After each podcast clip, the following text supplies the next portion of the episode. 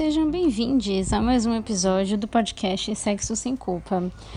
É, acompanhando toda a treta da Ana Paula Valadão que aconteceu essa semana, né? Que basicamente ela falou que ser gay é pecado, que o salário do pecado é a morte, que por isso que gays pegam AIDS, que é castigo de Deus e tal. Além disso ser falacioso, né? Porque o MS já mostrou que 58% das pessoas que pegaram AIDS nos últimos tempos são pessoas heterossexuais. Enfim, é um discurso cheio de falácio dela, né? Como se, se, se uma pessoa LGBT fosse uma questão de escolha. Quem que escolhe sofrer, sabe? E outra, nós que somos héteros, vocês se lembram do momento em que vocês escolheram que queriam se atrair pelo gênero oposto.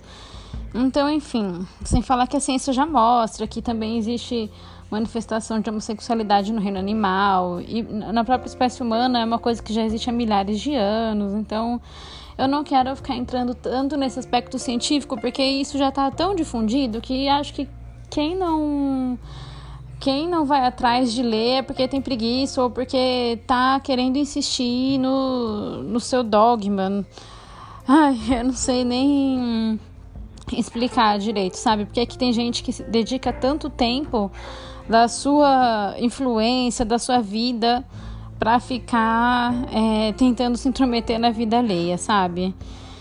Eu não terminei de fazer o relatório sobre a questão LGBT que eu queria trazer aqui. Relatório não, o um, roteiro sobre a questão LGBT que eu queria trazer aqui. Ele já está mais na metade pronto, mas eu acabei de ver um vídeo do Vitor, do Quebrando o Tabu, falando sobre como a gente que é cristão precisa se posicionar mais. Porque a gente fala, né? Ah, mas nem todo evangélico é homofóbico, nem todo evangélico é assim. Mas no fim, quem é, representa os cristãos hoje em dia, infelizmente, é assim, sabe?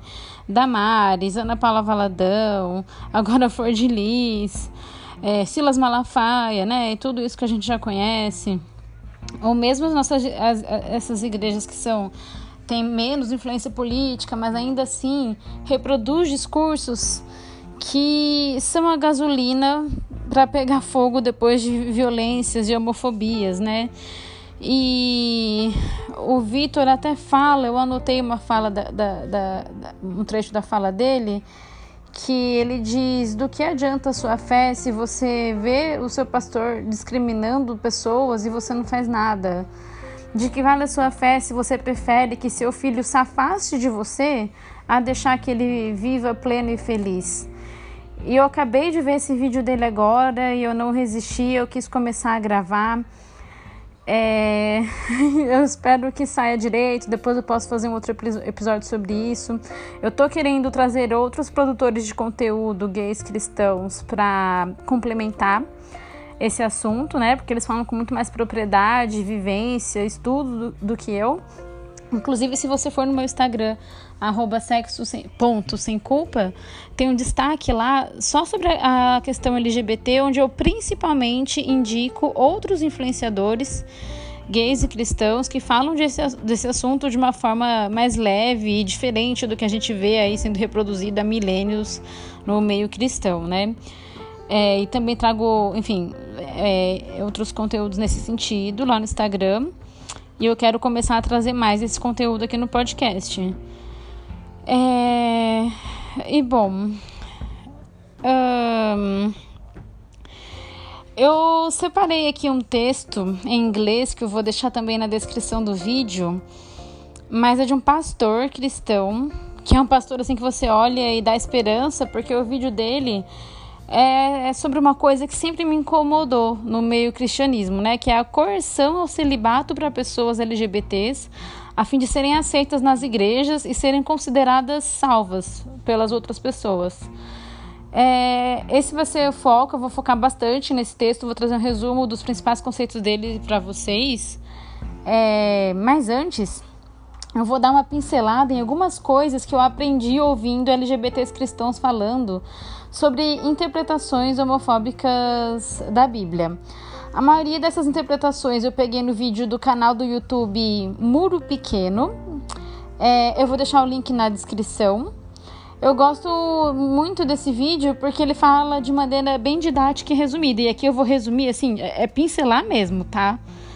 Mas existem, se vocês é, procurarem a Ana Esther no, no Instagram, ela é hum, doutora em ciência da religião e teóloga de teoria queer. Ela é muito inteligente. Um, tem gringo, tem o Naked Pastor, que ele é ele é hétero, mas ele advoga muito assim pela causa LGBT e assim por interpretações menos homofóbicas da Bíblia, porque como eu sempre falo aqui, a Bíblia é um livro complexo, é um livro que sobreviveu aí a milênios, né, praticamente, milhares de anos e é, enfim, tem que considerar todo o contexto em que foi escrita, as limitações da época, entender que ela foi escrita por seres humanos, inspirado por Deus, né? Por quem acredita, mas não, não foi um livro que Deus fez lá no céu e colocou aqui na terra. E também tem que entender que muito da interpretação da Bíblia não tem como. Tudo que a gente lê ou escreve carrega a nossa lente, a nossa visão de mundo e o que está dentro da gente. Então, muito do que a gente escolhe realçar e muito da, da forma que a gente escolhe interpretar diz muito sobre nós mesmos também, sabe? E numa sociedade onde é, é, é de interesse manter a mulher submissa, é uma sociedade que tem muito tabu com sexualidade, não é à toa que todo o sistema religioso trabalhou para exercer poder de forma a deixar lá o homem branco hétero continuando no topo da pirâmide social, digamos assim, né? É... E esse roteiro não está realmente muito elaborado nessa primeira parte. Eu estou falando muito que está vindo na minha cabeça agora, talvez eu acabe complementando depois. Mas então eu queria trazer para vocês é, interpretações que eu achei muito interessante e que as igrejas tradicionais costumam nem se preocupar com isso. Eles já dão a questão como resolvido, não questionam, não procuram entender melhor, não procuram. Se a gente considerar que também na, época que a Bíblia foi escrita, essa demanda né, de pessoas LGBTs, até por, até por não ter tanto acesso à informação, né? Ser muito mais difícil de se comunicar e tal, era uma coisa que não era tão falada e que a sociedade não estava se preocupando tanto naquele momento, enfim, várias questões. É, peço de novo para que vocês vão no meu destaque, porque tem o podcast Meu Deus Onde Eu Tô, o podcast O Convite. É, tem um texto de uma página que eu, eu queria pesquisar para achar para vocês, mas eu não achei agora, porque eu, eu acho que é um texto de um pastor também. Mas futuramente eu vou pesquisar qualquer coisa faço um episódio pílula só sobre esse texto também. Enfim, porque a gente pode sim ressignificar algumas coisas. A gente pode trocar essa lente que a gente lê por uma lente mais empática, sabe? Então, bom, eu vou fazer uma transiçãozinha aqui e a gente começa a falar rapidamente sobre outras formas de interpretar.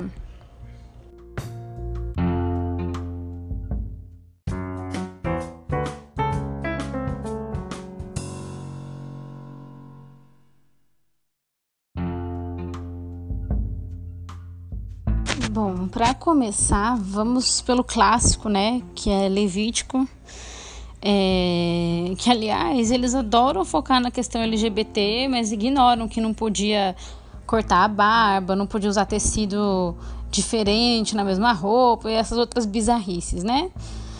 Mas vamos lá. Basicamente, Levítico era livro, um livro que organizava os ritos religiosos, como o povo hebreu vivia cercado por outras nações politeístas, era importante diferenciar o culto do Deus monoteísta dos demais, dos vizinhos deles, né?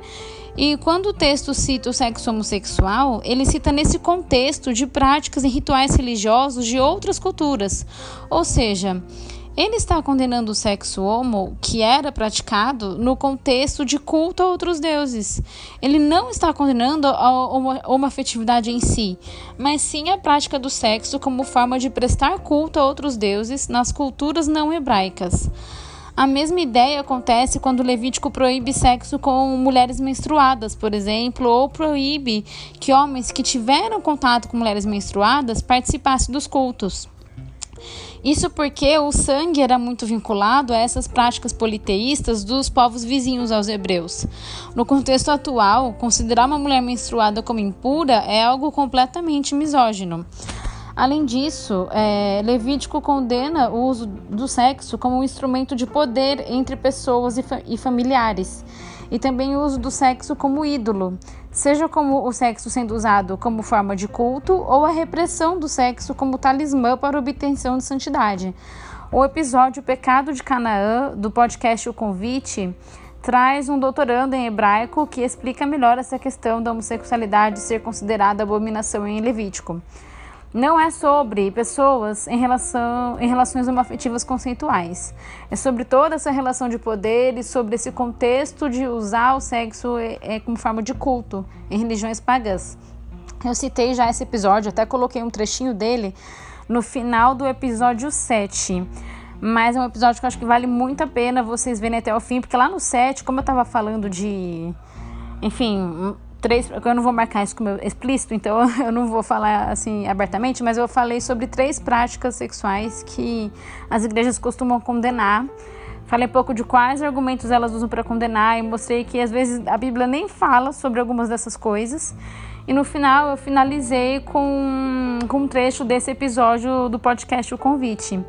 Mas eu não foquei tanto na parte que ele fala sobre a questão da homossexualidade nesse episódio 7, né? Eu foquei na parte de sexo de forma geral, que abrange tudo. Mas eu acho que esse é um episódio bem legal para vocês entenderem melhor o contexto de Levítico com uma pessoa que faz doutorado em hebraico na USP, ou seja, uma instituição laica, que não vai estar carregada de dogmas, mas de um estudo realmente mais profissional mesmo. É, e esse mesmo podcast, o convite, ele tem um episódio falando só sobre a interpretação de Romanos também, que eu também recomendo muito, que também para mim abriu minha mente, assim, eu até cheguei a comentar com meu pai, meu pai pensou, caramba, é verdade, né? E nunca falam sobre essas coisas. Mas enfim, continuando. A questão de Sodoma, né, também é uma questão que é muito usada para como sinônimo de é, sexo homossexual e para condenar isso e tal. Mas na verdade a questão de Sodoma está muito mais relacionada à lei de hospitalidade. É, então Ló recebeu lá anjos, né? E homens de Sodoma basicamente queriam estuprar os hóspedes de Ló, que no caso eram os anjos. É, e algumas pessoas interpretaram a destruição de Sodoma pelo fato de homens quererem transar com outros homens, que era lá o pessoal de Sodoma querendo estuprar os hóspedes anjos de Ló. Mas é, essa interpretação desconsidera completamente o fato de que nessa história o grande problema era a intenção de cometer um crime de estupro, coletivo inclusive, cometer uma violência. Ou seja, Sodoma não foi destruída pela homoafetividade consensual, nem pela prática do sexo anal consensual, como alguns interpretam, mas sim pelo crime de estupro contra os anjos enviados para Ló. O caso de Sodoma era um caso de violência sexual e estupro coletivo, ou intenção de, né? Porque acho que não chegaram a cumprir de fato. E é engraçado que ninguém acha estranho o fato de Ló ter oferecido as filhas virgens para serem estupradas coletivamente a noite inteira por todos os homens da cidade. Isso passa batido pelos homofóbicos sedentos para mandar os gays para o inferno, né? É, no vídeo do, do Murilo, do Muro Pequeno, ele cita rapidamente a questão de Coríntios também, né? Que tem o termo malacói, polêmico. Que, esse, que eu lembro que teve até uma treta com Felipe Neto, e acho que foi o Silas Malafaia, por causa desse termo aí. Mas que malacói, na verdade, alguns interpretam como efeminado, mas quer dizer mole, preguiçoso. Mas por divergências de traduções, acabou sendo registrado como afeminado. A questão de Romanos 1 é... Tem um outro episódio do podcast Um Convite, que para quem quiser se aprofundar e entender toda a linha de argumentação, porque aqui eu vou passar muito rápido, vocês podem ir para lá. Depois eu, eu, vou deixar também o link aqui. É, é, resumidamente, então, é sobre a adoração de outros deuses também. Que naquele contexto pagão, pessoas. Porque assim, essa passagem de Romanos é aquele lá que fala que homens deixaram, como é que é? Sua vocação natural e, e se deitaram com os outros homens. Eu não vou ler aqui porque a intenção é ser rápida. Mas é, Nesse contexto pagão, o que, é deixar é, o seu natural? Acontece que pessoas heterossexuais deixavam de fazer o sexo natural da orientação delas, ou seja, a orientação heterossexual, e faziam o sexo homossexual dentro de seus ritos religiosos. Ou seja, elas estavam fazendo uma prática sexual contrária à sua própria orientação sexual, como forma de culto a outros deuses. Novamente, não tem nada a ver com condenar pessoas em relações homoafetivas consensuais. E a questão de Gênesis é que basicamente é, é sobre é, a humanidade, assim, sobre o ser humano não ficar só, sobre a solidão humana. O principal objetivo de Deus ao criar Eva não foi a reprodução, mas sim oferecer uma companhia afetiva para Adão.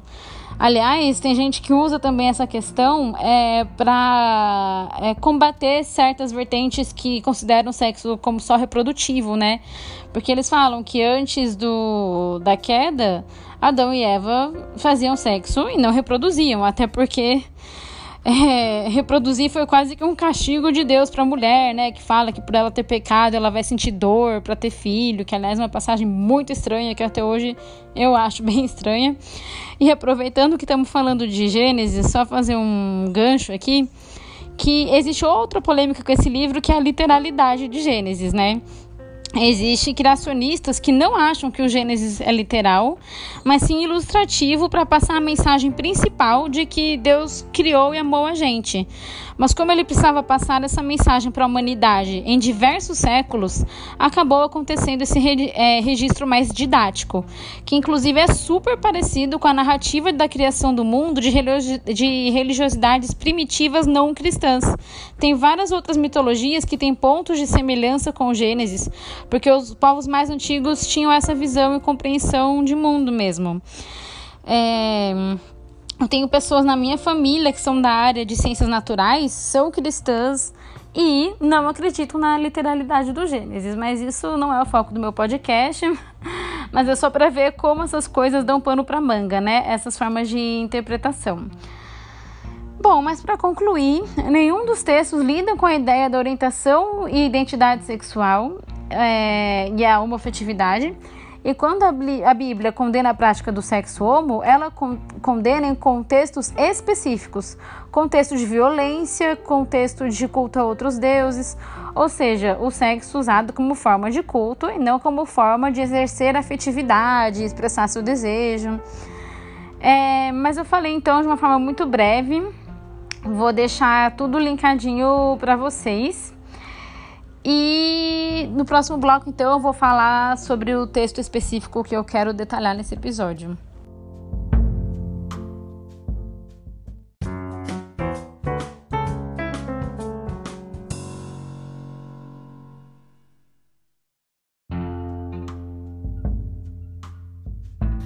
Bom, como vimos, a compreensão da afetividade como condenável é, está muito mais impregnada por tradições de leituras, interpretações construídas socialmente do que explicitamente na Bíblia.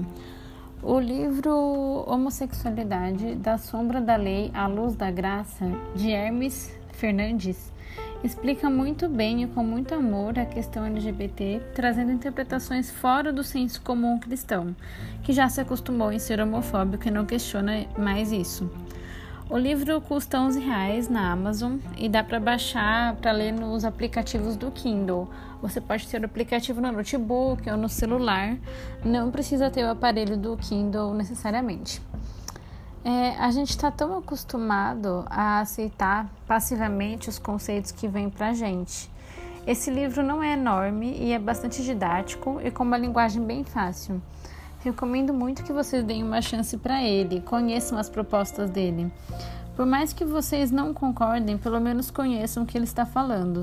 Deem uma chance, sabe? E se vocês não concordarem em um primeiro momento, depois de ler, reflitam sobre o porquê não concordam. Será que é medo de punição ao questionar algo que, que, é, que as igrejas insistem em manter como senso comum? Será que é medo de compreender de outra forma? Será que é costume? Vejo que quando cristãos mais progressistas tentam trazer uma visão fora do senso comum, já vem uma manada de gente enchendo a boca de versos soltos da Bíblia para falar que pessoas LGBT são abominação. E isso é muito triste. Fico pensando se essas pessoas ou alguém que elas amam fossem LGBTs, será que elas iriam prontamente condenar dessa forma? Ou será que elas ficariam inculcadas com a forma que as igrejas tratam essa questão?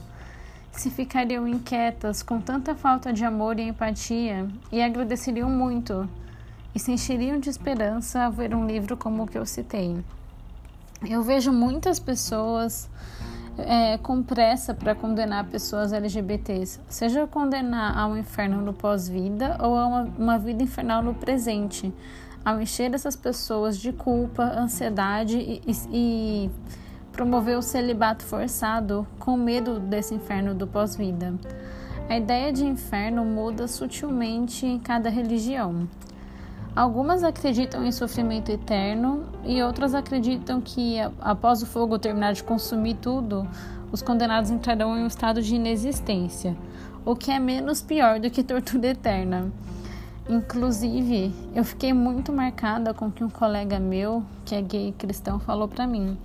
Ele disse que por muito tempo ele encontrava alívio nessa ideia de inferno como inexistência ao invés de tortura eterna, já que ele sentia que ele não tinha salvação.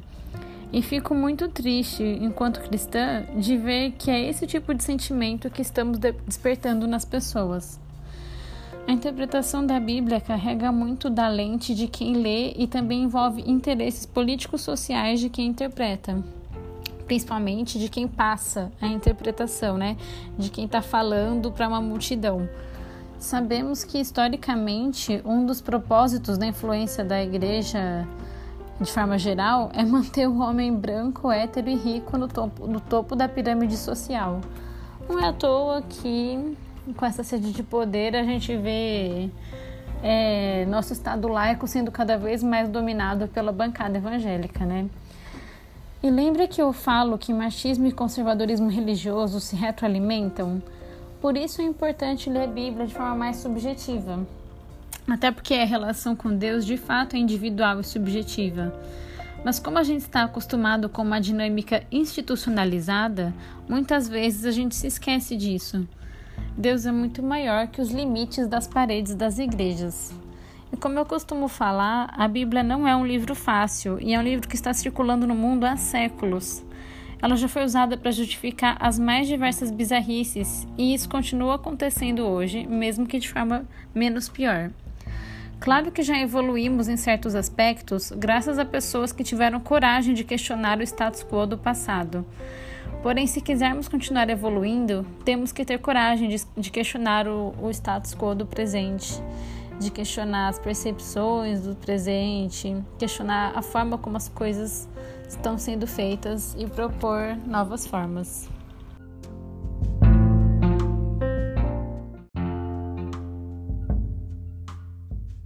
Agora eu vou falar do texto propriamente dito, que é o texto que eu queria trabalhar mais com vocês hoje, porque essas outras interpretações até que eu vi em outros lugares, mas esse assunto especificamente dessa questão do celibato forçado, são poucos os lugares que, que eu já vi trabalhar sobre essa questão, né? Também já vimos vários que que mostram como a cura gay, por exemplo, é, além de falaciosa, é muito prejudicial para a saúde mental das pessoas e tal, mas não se falam tanto para o celibato forçado, que é quando as pessoas entendem que não tem como reverter a orientação sexual de outra pessoa, mas que fazem uma coerção para que essa pessoa viva no celibato a fim de que ela consiga escapar do inferno, né? E ser aceita na sua comunidade religiosa.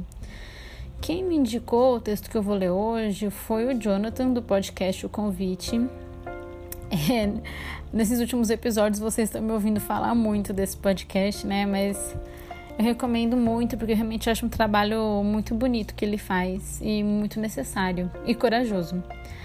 Mas, enfim, indo ao texto, né? É um texto de um pastor é, de uma determinada denominação falando sobre como muitas igrejas forçam um celibato para as pessoas LGBTs e ele apresenta a sua interpretação da Bíblia é, e por que ele não acredita que esse seja o melhor caminho.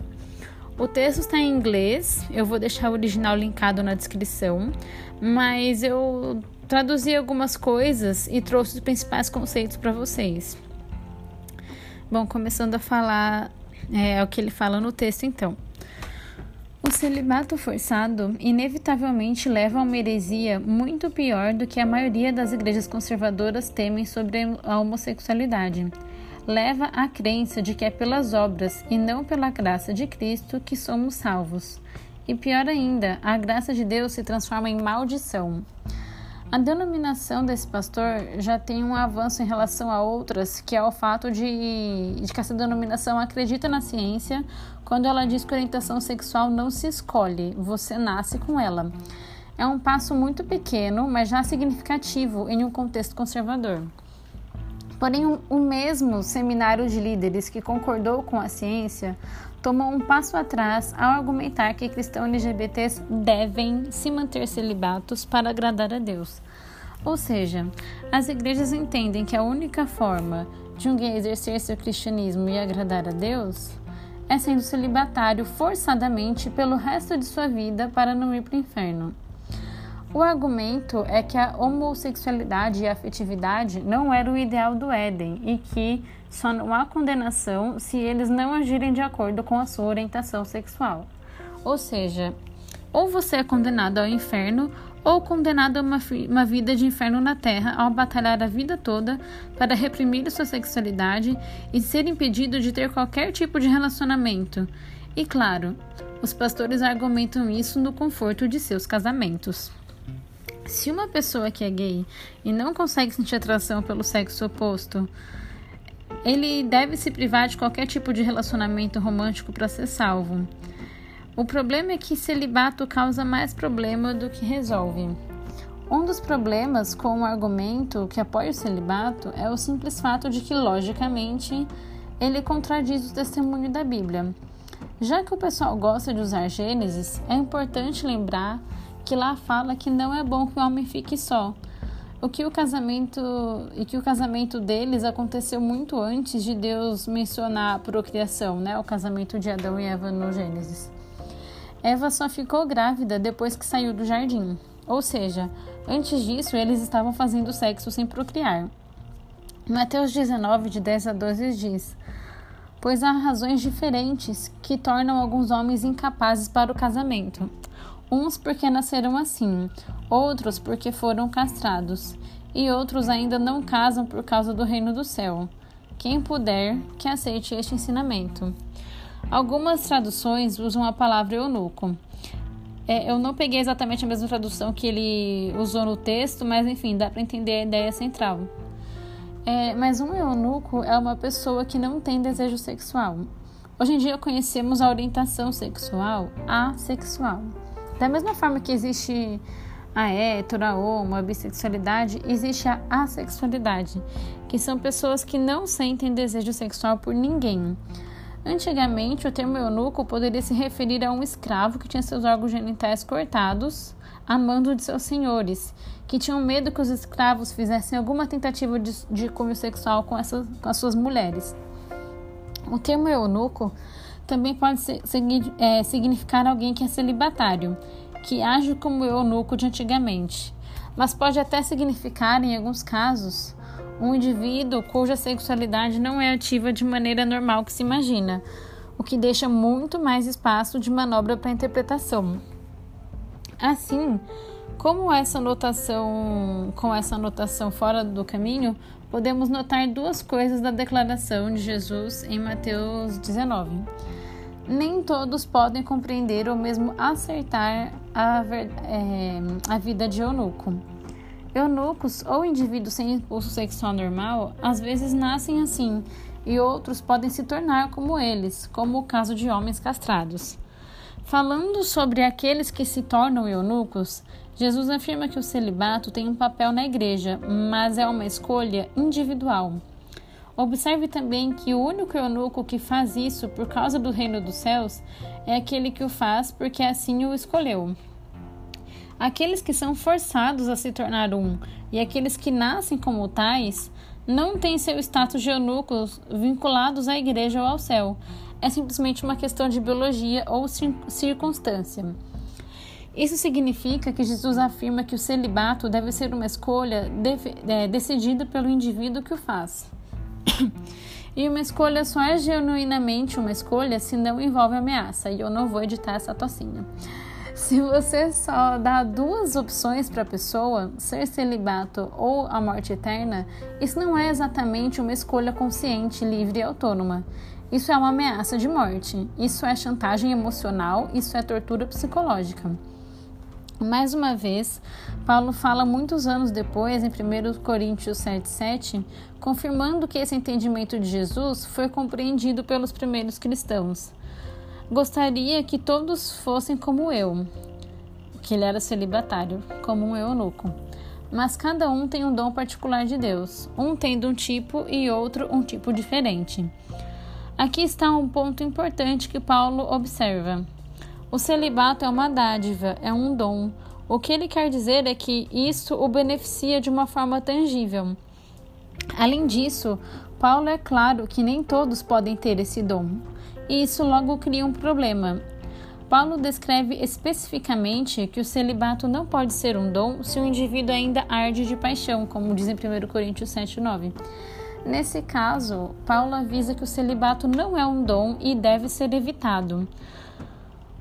Porque Paulo menciona que nem todo mundo tem essa habilidade. Né? Ele menciona em 1 Coríntios 7, de 5 a 9.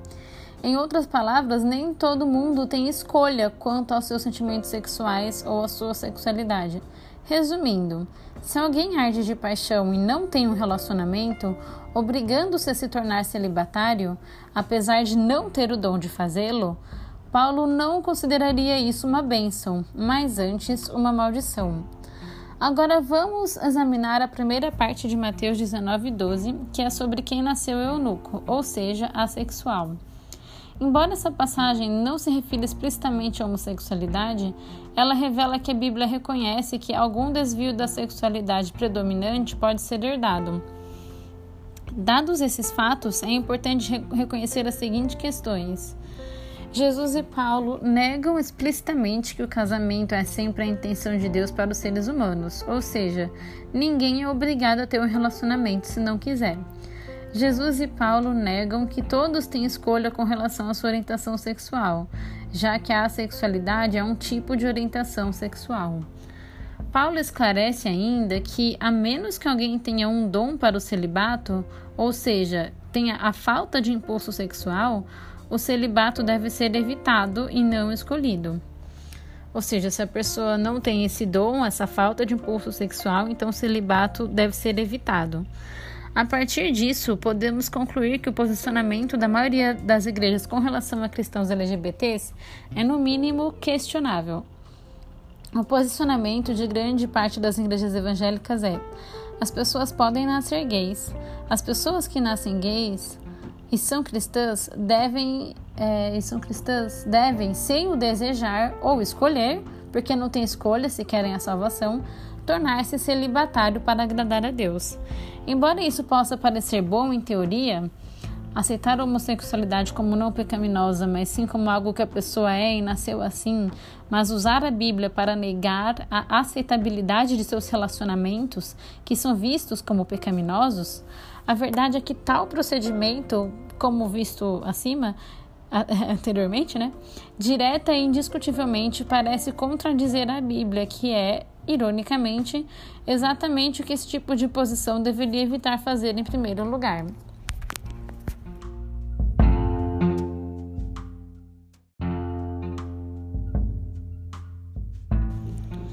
Outro problema com a ideia do celibato, que é particularmente terrível, é o fato de que, inevitavelmente, leva a uma heresia muito pior do que a maioria das igrejas conservadoras temem sobre a homossexualidade, né? Leva à crença de que é pelas obras e não pela graça de Cristo pelo qual somos salvos. que inclusive quebra o principal contexto, é, conceito da reforma protestante, né?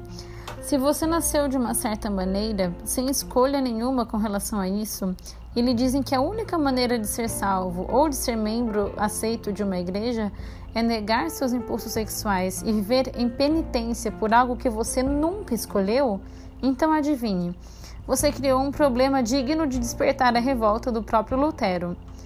O presente de Cristo é apenas um verdadeiro presente para alguns? Os outros precisam, precisam primeiro fazer algo para recebê-lo?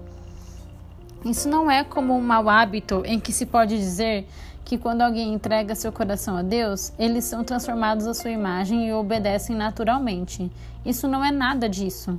Em vez disso, temos aqui um cenário em que alguém nunca pode mudar, mas apenas viver constantemente com vergonha e dor para receber o presente de Deus.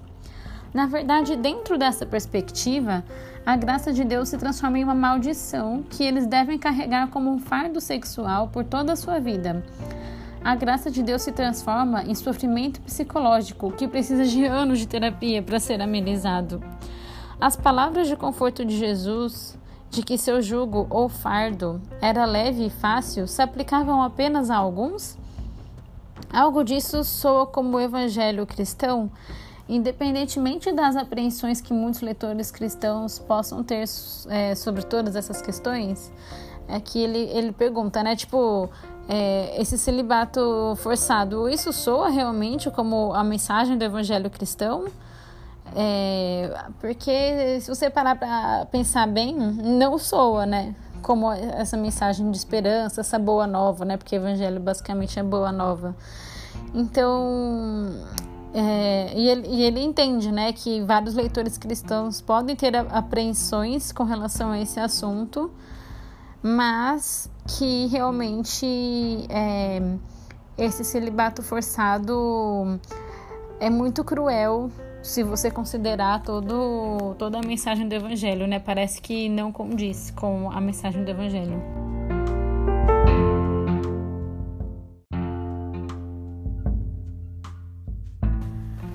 Sabemos que a questão LGBT é um dilema, um dilema moral para as igrejas. Muitos não querem causar mal para as pessoas, mas têm medo de estarem pecando ao questionar certos posicionamentos tradicionais em suas igrejas. A questão LGBT é um mistério de difícil compreensão para muitos. E como vimos, as igrejas têm um histórico de dificuldade de lidar com o prazer sexual, mesmo em relacionamentos heterossexuais. Imagina como é a questão LGBT então. Como eu sempre falo nos episódios, a, a Bíblia não é um livro simples e óbvio de ser interpretado. A forma que a igreja está afastando muitas pessoas da graça de Cristo, pior, está causando sérios sofrimentos psicológicos nas pessoas. O autor do texto questiona: o que a igreja pode fazer? Em vez de impor restrições para impedir que as pessoas se filiem à igreja, o que já é um conceito estranho, né? Você se filiar a uma igreja, talvez devêssemos recebê-los, não apenas para entrar no prédio uma vez por semana, mas para seguir a Deus para onde quer que Ele os leve, e permitindo que Cristo e Espírito Santo trabalhem em todos os nossos corações. E eu acredito que Deus sabe como trabalhar no coração das pessoas muito mais do que eu e você. Receio que por meio, receio que por mais que desejasse ter a resposta, a única que me vem à mente sobre essa questão é simples. Imite a Cristo. Ele é sempre o nosso objetivo. Melhor assumirmos a posição de que atualmente não sabemos algo do que assumir a posição errada e destruir a vida das pessoas.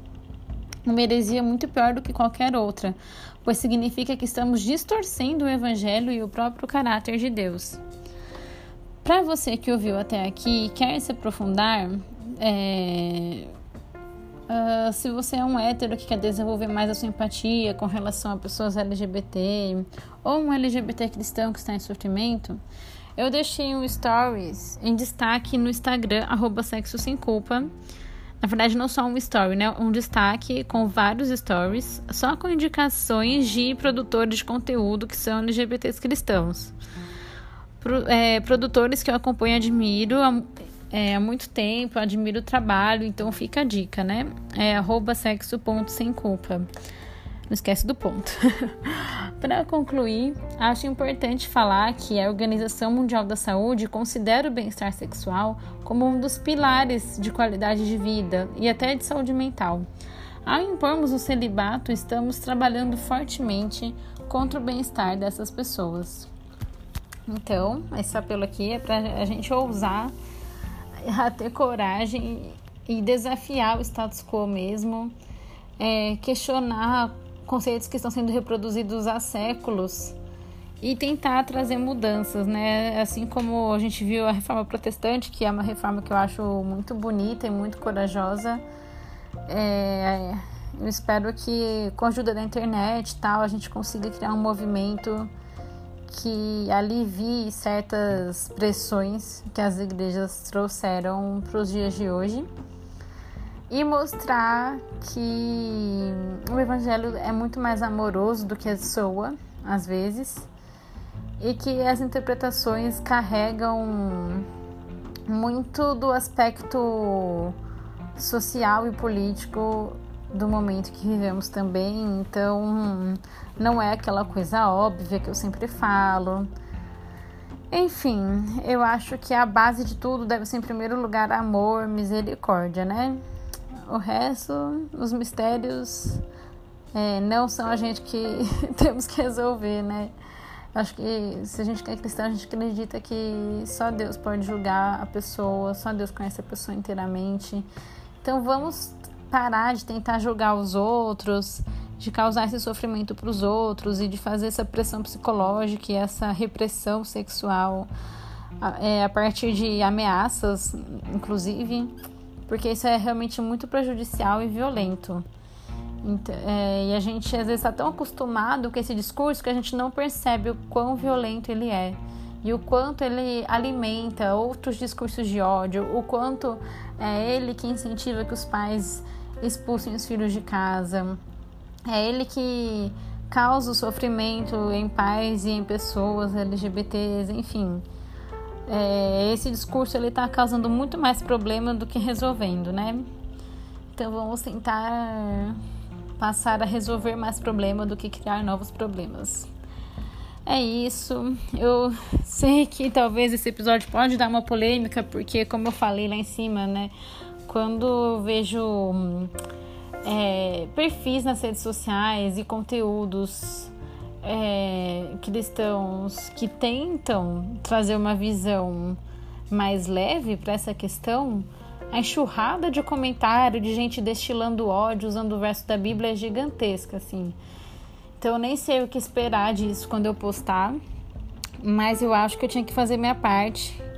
É, já estava com essa vontade há um tempo, então tá aqui um pedacinho de uma, de uma questão tão complexa, né? Talvez o começo de, de uma discussão aqui no podcast, mas também já quis deixar outro, outras fontes para vocês beberem e se informarem. E é isso, um passo de cada vez e tentar não não deixar a esperança morrer de um cristianismo menos tóxico. É isso, gente.